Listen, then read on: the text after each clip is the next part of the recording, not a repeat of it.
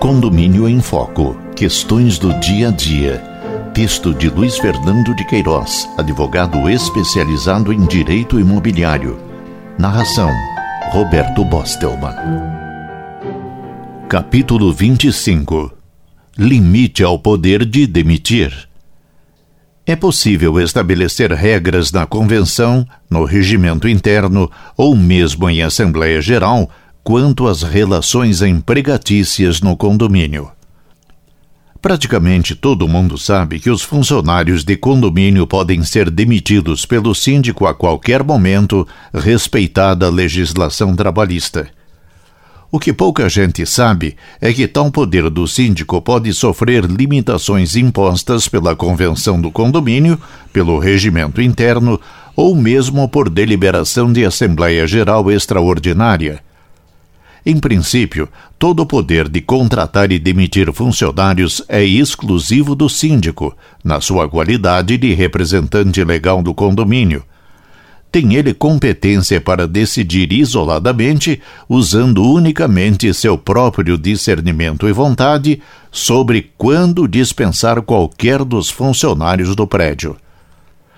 Tal poder discricionário tem sido não raro motivo de grandes conflitos, especialmente nos casos em que, em razão de longos anos de serviços prestados e da amizade granjeada com os moradores, o zelador ou o porteiro estabelecer uma espécie de estabilidade social no edifício, passando a fazer parte, como se diz popularmente, do patrimônio do condomínio já tivemos conhecimento de várias rebeliões com convocação de assembleia e ameaças de uns contra outros por ter o novo síndico demitido o zelador de muitos anos de casa.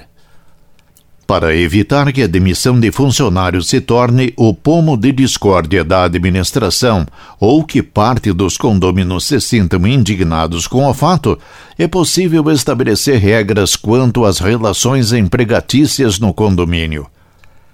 A lei do condomínio é muito clara ao fixar como primeira missão do síndico que lhe compete representar ativa e passivamente o condomínio, em juízo ou fora dele, e praticar os atos de defesa dos interesses comuns nos limites das atribuições conferidas por esta lei ou pela convenção. Artigo 22, parágrafo 1a no que foi repetida pelo Código Civil de 2002, artigo 1348, segundo.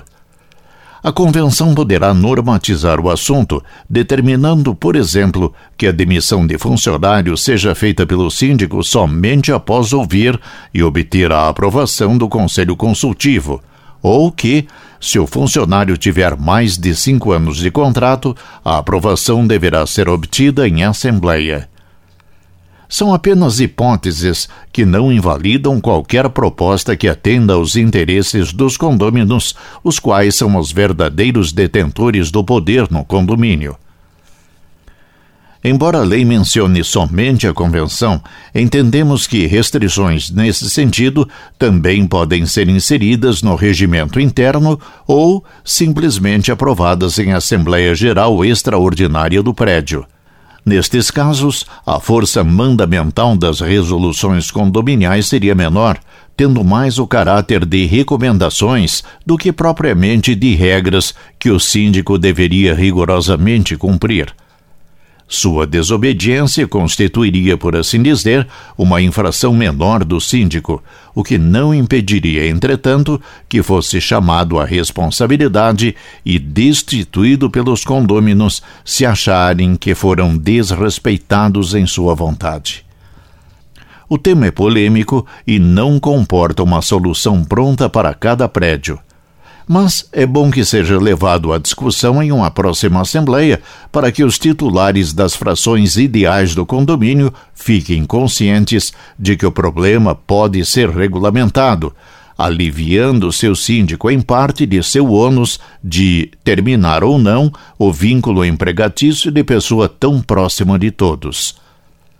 Como diz a voz do povo, é melhor prevenir do que remediar.